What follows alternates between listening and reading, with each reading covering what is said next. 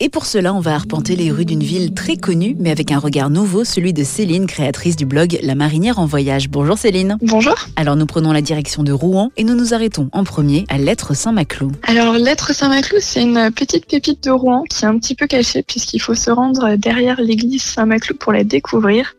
Et en fait, c'est une grande place qui fut à l'origine une nécropole au Moyen Âge. Et en fait, ce qui est amusant, c'est que c'était une nécropole, mais aussi un lieu de vie puisque au milieu des corps, on pouvait aussi s'y promener, du commerce y était fait. Et aujourd'hui, ce qu'on y voit, c'est une place qui est assez austère, mais plutôt originale, puisque avec les colombages typiquement euh, rouennais, on voit également des têtes de mort sur les façades, de nombreuses sculptures, des os, un thème assez particulier qui est vraiment très atypique pour euh, une ville comme Rouen. Après avoir recherché les têtes de mort, on peut emprunter la rue Massacre. Oui, alors la rue Massacre, en fait, euh, il n'y a pas eu de massacre à proprement parler, mais c'était au Moyen Âge la rue des boucheries Massacre. Il n'y avait pas d'abattoir en intérieur. Et euh, aujourd'hui, elle relie la rue du Gros Horloge, donc qui est l'un des incontournables de Rouen, avec euh, le Palais de Justice. Et c'est une rue euh, typiquement rouennaise avec de jolis colombages et un petit peu de street art également. D'autres incontournables à ne pas manquer entre deux chasses aux bonbons?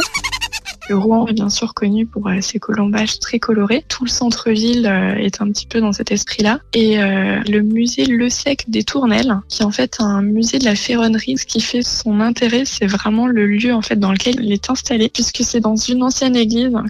Si vous souhaitez également au lever au coucher du soleil, un endroit qui est très chouette, qui est incontournable, c'est la butte Sainte-Catherine, qui permet d'avoir une belle vue sur la Seine et sur la ville de Rouen. C'est vraiment un lieu assez magique. Gare aux loups-garous et aux vampires après le coucher du soleil. Et Céline, on peut se mettre à l'abri à l'intérieur du donjon de Rouen. Absolument. En fait, le donjon, c'est le dernier vestige de l'ancien château. C'est également là où Jeanne d'Arc a été menacée de torture pendant son procès, donc qui date du Moyen Âge.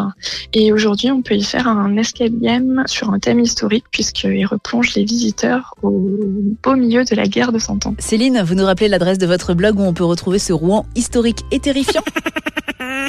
c'est sur lamarinièreenvoyage.com. Merci beaucoup Céline, rendez-vous la semaine prochaine pour d'autres voyages.